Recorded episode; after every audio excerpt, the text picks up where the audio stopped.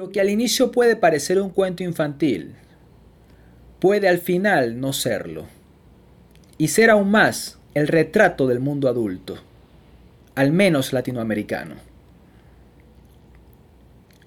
A Paco Yunque, el niño del cuento del mismo nombre, Vallejo se encarga de describirlo desde el inicio. Tímido.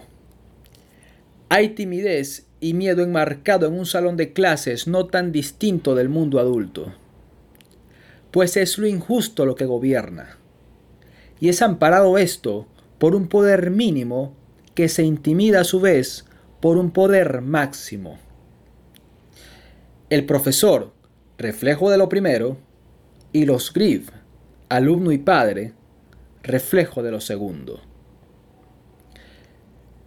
Lo sabe así el profesor cómodo con su posición de poder mínimo ejercido, intimidado por los Griff. ¿Qué está usted diciendo? Humberto Griff es un buen alumno, no miente nunca, no molesta a nadie, por eso no le castigo. Aquí todos los niños son iguales, los hijos de ricos y los hijos de pobres dijo el profesor después de ignorar un puñetazo en la cara a otro alumno, Paco Fariña, perpetrado por Humberto Griff, quien al contrario del anterior, se reconoce él mismo en el salón de clases como poder máximo, poder que muchas veces en las sociedades no representa lo que sí debería, lo justo. El alumno Humberto, desde su posición reconocida, cosifica a su semejante. Llama mi muchacho a su pacoyunque.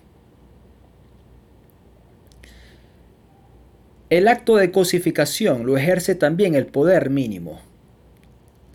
El profesor ha decidido amparar al poder mayor.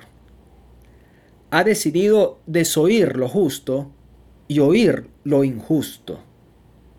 Más aún, acepta él su inferioridad y hay así una transferencia de poder cedida por el profesor, convirtiéndolo en un intimidado por este poder mayor, su alumno Humberto Griff. Se demuestra así que el abuso de poder no solo corresponde al irrespeto de una ley, sino del habla también. Mi papá puede darles aire en mi casa, refiriéndose a los peces porque tiene bastante plata para comprar todo. Comportamiento propio de quien tiene el poder y sabe cómo ejercerlo. Habría que pensar también en el poder e intimidación que ejerce aún más el sistema educativo que reina aún en el mundo.